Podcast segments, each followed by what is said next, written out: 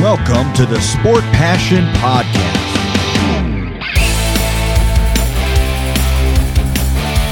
And here is your host, Lars Marendorf.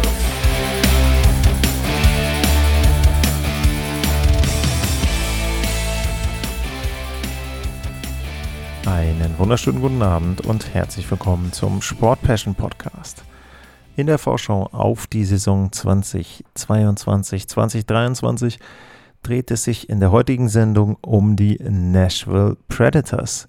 Die Predators sind in der letzten Spielzeit in der Central Division auf Platz 5 gelandet, haben sich als zweites Wildcard-Team für die Playoffs qualifiziert.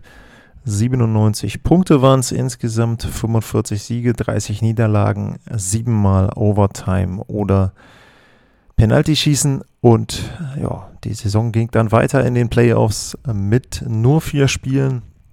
In einem Sweep unterlag Nashville dann der Colorado Avalanche.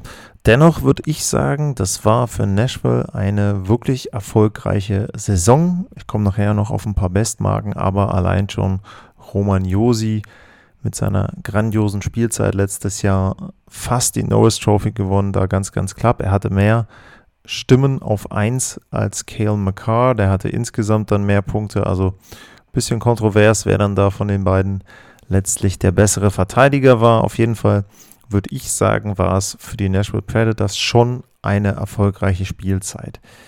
Wie ist diese Spielzeit zustande gekommen? Da kommt natürlich jetzt mal der Blick auf die Statistiken. Und da ist es so, dass Nashville bei den Toren auf Platz 12 gelandet ist, 262 Tore, bei den Gegentoren auf Platz 17. Corsi-Wert war auf Platz 19, bei den Torchancen waren sie auf Platz 14. Die Schussquote, die war wirklich gut, 10,74 Prozent, das reichte dann für Platz 5. Die Fangquote war auch okay, 90,56, Platz 12. Bei den Special Teams, da war das Powerplay gut, 24,4 Prozent, Platz 5. Das Unterzahlspiel war nicht so gut, 79,2 Prozent, Platz 18. Im Grunde bestätigen aber die Zahlen ja dann letzten Endes auch die Platzierung. Nashville eben im besseren Mittelfeld der Liga angeordnet, würde ich sagen, so von der Leistungsstärke her in der letzten Spielzeit. Und sie hatten das Glück, dass in der Pacific die Teams nicht stark genug waren, allen voran die Vegas Golden Knights, und dass man dann mit 97 Punkten eben als zweites Wildcard-Team in die Playoffs gerutscht ist. Bisschen Pech wiederum, dass Dallas einen Punkt mehr hatte und damit eben dann gegen Calgary gespielt hat. Die haben zwar auch verloren, die Stars, aber ich glaube, die Calgary Flames waren der einfache, einfachere Gegner als Colorado und dementsprechend hatte dann der Coach der Calgary Flames recht, der nämlich gesagt hat, naja, Daryl Sutter meinte dann, wer gegen Colorado spielt in der ersten Runde, das ist eine Verschwendung von acht Tagen. Letzten Endes waren es dann sieben Tage, die Nashville da auf dem Eis gestanden hat. Ich würde aber trotzdem nicht sagen, auch wenn es jetzt ein Sweep war, glaube ich nicht, dass das Verschwendung war. Nashville ist einer der Märkte, wo es wichtig ist, erstmal um die Playoffs mitzuspielen und auch in die Playoffs zu kommen. Und wenn die dann in der ersten Runde rausfliegen, dann ist das zwar natürlich nicht das, was man sich erhofft hat, aber ich glaube trotzdem, dass es für die Franchise sehr, sehr wichtig ist, diese Spiele mitzunehmen. Generell muss ich sagen, mir gefällt, dass die Nashville Predators in der Lage waren, nach dem Hoch 2016-17 und 2017-18, wo sie einmal das Stanley Cup-Finale erreicht haben und in der nächsten Spielzeit äh, waren sie Sieger in der Central mit 117 Punkten, dass sie danach nicht komplett abgestürzt sind. Das hat man ja öfter, dass Teams eben einen Hoch haben, irgendwie ein Finale erreichen und danach wieder ein bisschen abschmieren. Man braucht sich ja nur mal angucken, was jetzt den Canadiens und den Dallas Stars passiert ist in den Jahren oder vor zwei, drei Jahren eben dann entsprechend. Und das war bei Nashville nicht ganz so. Die haben es zumindest geschafft, immer in den Playoffs zu bleiben, also immer die Playoffs zu erreichen. Seit 2014 waren sie in den Playoffs. Jetzt kann man natürlich darüber diskutieren, diese eine Qualifying-Runde. Aber offiziell haben sie eben seit 2014, 2015 dann Playoffs gespielt. Was hat sich getan bei den Predators in der Offseason? Da ist vielleicht als allererstes eine Vertragsverlängerung zu nennen. Philipp Forsberg ist in Nashville geblieben. Der war ein großes Thema in der letzten Spielzeit. Zum einen, weil er seine beste Saison in seiner Karriere gespielt hat mit 84 Punkten, 42 Tore, 42 Vorlagen. Das sind alles Bestwerte, also eine absolute Career Season, genau zum richtigen Zeitpunkt vor der Vertragsverlängerung. Und Philipp Forsberg war eben ein Risiko, was die Nashville Predators eingegangen sind, denn Vertrag lief aus, er war unrestricted Free Agent oder wäre unrestricted Free Agent gewesen. Und das ist dann für den Verein natürlich eine Situation, wo du dich kurz vor der Trade Deadline fragst, okay, ist es uns jetzt wichtiger, mit ihm die Saison zu beenden und zum Beispiel dann die Playoffs zu erreichen? Oder aber tauschen wir ihn, damit wir nicht im Sommer alles verlieren und gar, wir gar nichts mehr bekommen für Philipp Forsberg? Also da kann man eben auch schon so ein bisschen erkennen, was wichtig ist für die Predators. Sie haben die Playoffs erreicht mit Forsberg und sie haben dann den Vertrag mit ihm verlängern können. Er bekommt jetzt acht Jahre lang 8,5 Millionen. Der Vertrag an sich, den finde ich gut für einen Spieler, der für mich so ein bisschen unter die oberste Kategorie in der NHL fällt. Ist ein wirklich sehr guter Spieler, aber ich sage jetzt mal zu einem Matthews, wenn man einen älteren haben will, zu einem Ovechkin, zu einem Crosby, McKinnon, McDavid, Dreiseitel, zu denen fehlt Philipp Forsberg für mich immer noch so ein kleines Stück. Aber trotzdem 8 mal 8,5 Millionen finde ich ist in Ordnung, sowohl für ihn als auch für das Team. Was haben sie noch gemacht zusätzlich zu diesen Vertragsverlängerungen? Ryan McDonough ist gekommen aus Tampa Bay, 33 Jahre alt mittlerweile und die Lightning konnten sich eben nicht mehr so viele ältere Spieler mit hohem Gehalt leisten. Er ist da hinten runtergefallen und wurde dann abgegeben zu den Nashville Predators. Nino Niederreiter ist gekommen, zweimal 4 Millionen, zwei Jahresvertrag aus Carolina. Der hat in den letzten beiden Jahren über 20 Tore gemacht jeweils. Also gute Verstärkung, finde ich. Kevin Lankinen ist gekommen als Backup-Torhüter aus Chicago. Oh, Zahlen in Chicago waren natürlich nicht so besonders gut, aber irgendein Backup brauchst du natürlich und UC Sauros wird sicherlich die klare Nummer 1 sein und dann muss man schauen, ob Kevin Lankinen eben bei einem Team, was eine bessere Verteidigung hat, dann auch letzten Endes bessere Zahlen hat. John Leonard ist noch gekommen von den Sharks und Zachary Sanford aus Winnipeg. Abgänge, Philip Myers ist gegangen nach Tampa Bay in dem Tauschgeschäft mit Ryan McDonough. Dazu war noch ein Prospect mit dabei. Äh, David Riddich ähm, ist gegangen nach Winnipeg. Matthew Banning hat bei den Sharks unterschrieben und Luke Coonan ist auch nicht mehr bei den Nashville Predators. Ja, ich finde die beiden Verstärkungen, die sich die Predators geholt haben, nämlich äh, Ryan McDonough und Nido, Nino Niederreiter, wirklich gute Verstärkungen. Also da ist der Kader sinnvoll ergänzt worden. Da sind keine Verluste gewesen, was jetzt Personal aus den äh, Top 6 betrifft oder aus den ersten Verteidigerpaaren. Und wenn ich mir dann angucke, wie die ersten beiden Reihen aussehen, dann ist das nicht so schlecht bei den Nashville Predators. Äh, Michael Granlund als Center in Reihe 1, äh, Forsberg und Duchesne dann auf den Wing-Positionen. Duchesne hat ja früher auch mal Center gespielt, aber der hat da auf der Wing-Position jetzt auch eine Career-Season gespielt.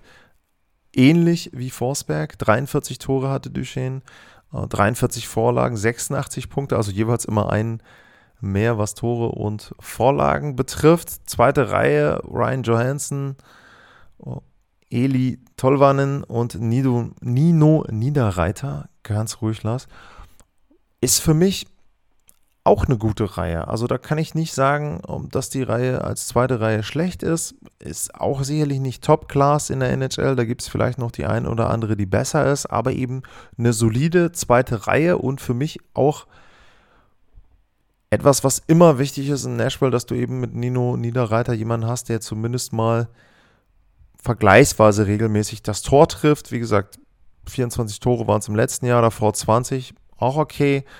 Und ja, dann haben sie dadurch natürlich auch in den hinteren Reihen wieder ein bisschen Qualität mehr als vorher.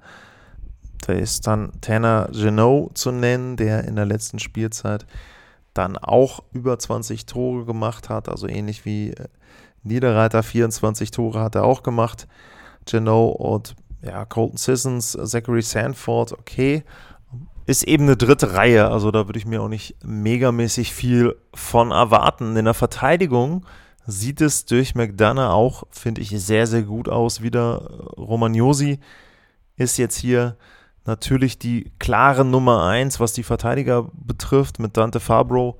Das erste Verteidigerpaar, das ist wirklich, würde ich sagen, eines der besten Verteidigerpaare mit in der NHL. Zumindest durch die Leistung von Josi waren sie das in der letzten Saison. Zweite Verteidigerpaar Matthias Eckholm, Alexander Carrier. Auch wirklich ein solides Verteidigerpaar und Ryan McDonough rückt jetzt hier in dem Death Chart ins dritte Verteidigerpaar mit, mit Mark Bowiecki. Ja, das ist auch durch McDonough natürlich dann auch wieder eine wirkliche Qualität, die sie da haben. Auch das ist ja erstaunlich. Vor ein paar Jahren war ja die Verteidigung von Nashville auch so ein bisschen ein Luxus, wo man gesagt hat, die haben die, vielleicht auch die beste Verteidigung. Damals war noch äh, PK Subin äh, mit dabei oder äh, einen Shea Weber oder einen Ryan Ellis. Also sie haben ja relativ viele Verteidiger auch in den letzten Jahren dann abgegeben letzten Endes, weil sie diesen Luxus hatten und gute Verteidiger haben. Und Jetzt ist es so ein bisschen wieder so, sie haben jetzt wieder so eine starke Defensive sich aufgebaut, also wirklich, wirklich gut, auch eben ausgeglichen. Also klar, Josi war jetzt sehr, sehr gut, vor allem dann natürlich auch im Initiieren der Offensive, aber auch die anderen Paare sind ja nicht so schlecht und wenn Ryan McDonough da ins dritte Paar rückt, dann ist das schon etwas, was zeigt, wie tief eben diese Verteidigung da ist bei Nashville wo ich mir als Fan der Predators so ein bisschen Sorgen machen würde, ist tatsächlich die Offensive und da würde ich jetzt speziell Forsberg und Duchesne nennen. Warum ist das so? Ich glaube, dass die beiden in der letzten Spielzeit etwas über dem gespielt haben, was normalerweise ihr Karriereschnitt ist. Das sieht man einfach, finde ich, ganz schön auch bei, bei Forsberg, wenn man das Ganze mal durchgeht. Er hat vorher in seiner Karriere ein, eins oder zweimal über 30 Tore erzielt, 33 und 31. Und jetzt waren es plötzlich 42. Die Punktebestleistung vorher war zweimal 64 und jetzt sind es 84 Punkte gewesen. Und das Ganze dann auch noch in nur 69 Spielen. Und wenn ich jetzt mal reingehe, mache ich mir nochmal auf hier die Statistiken von Matt Duchesne, dann sieht das da auch nicht wirklich viel anders aus. Also der hat natürlich auch immer gute Spielzeiten gehabt vorher, aber da ist der Punktebestwert 58, nee, äh, Entschuldigung, 70 gewesen, der war jetzt bei 86 und bei den Toren war es tatsächlich so, dass er ein einziges Mal 30 Tore erzielt hat, jetzt 43. Natürlich bei Duchesne ist das so, der Einfluss der Position ist da relativ groß. Als Flügelspieler trifft er eben mehr hat die Chance eben da mehr, mehr Tore zu erzielen, hat er vielleicht jetzt auch eine Position gefunden, wo er einfach besser reinpasst. Aber da würde ich sagen, ist eben ein bisschen Vorsicht geboten, dass es durchaus sein kann, dass die beiden, ich will nicht sagen einbrechen, das nicht, aber dass die beiden schon wieder so ein bisschen sich ihrem Karriereschnitt annähern. Es ist ja jetzt auch nicht so, dass die beiden jung sind und man jetzt irgendwie sagen könnte, okay, äh, die haben jetzt mehr Spielzeit bekommen und sind jetzt richtig angekommen in der NHL. Das sind ja schon zwei wirkliche Veteranen. Wie gesagt, bei Duchesne die Positionsveränderung, das erklärt noch so ein bisschen diesen Zuwachs. Und dann bei Forsberg natürlich meiner Meinung nach die Motivation dadurch, dass sie eben oder dass er dann einen neuen Vertrag brauchte. Was gibt es sonst noch zu sagen über die Nashville Predators? Die Predators eröffnen gegen die Sharks die Saison und zwar am 7. und 8. Oktober in Prag, in der O2 Arena in Prag, finden die ersten beiden Saisonspiele statt. Sharks gegen Predators, Predators gegen Sharks. Ich weiß gar nicht, ob die irgendwie dann jeweils ein Heimspiel haben, wahrscheinlich.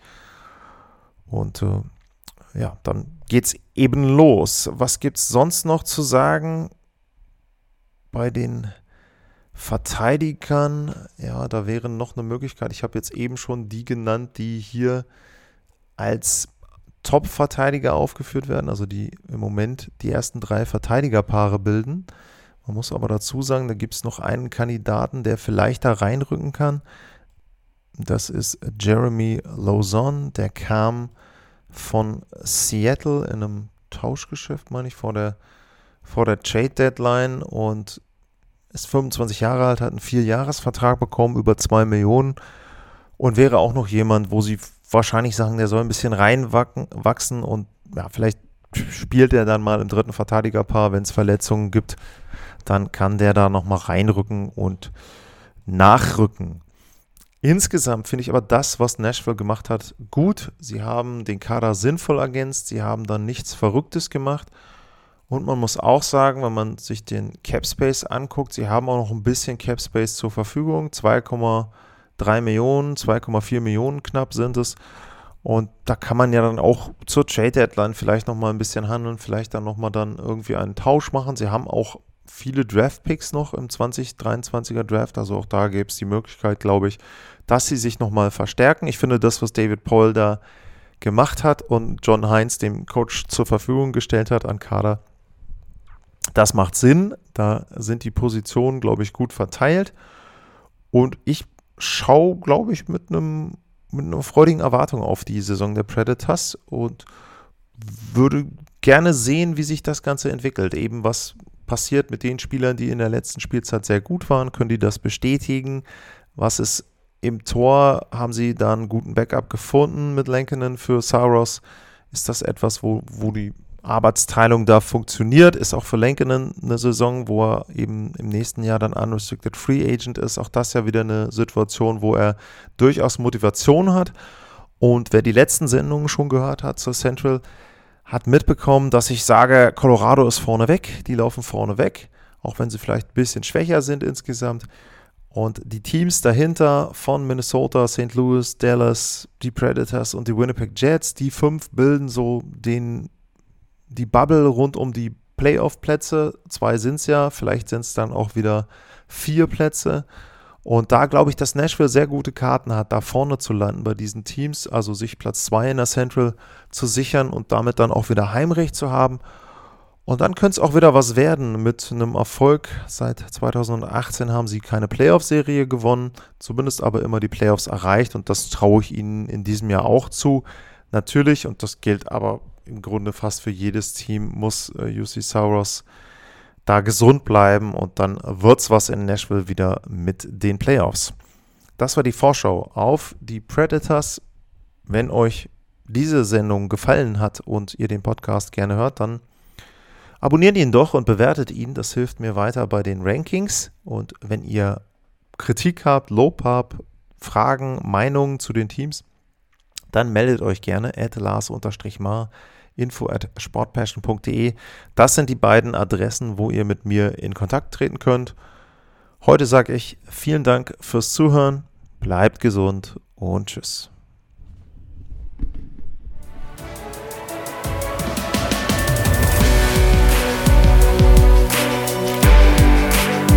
Sportliche Grüße. Das war's, euer Lars.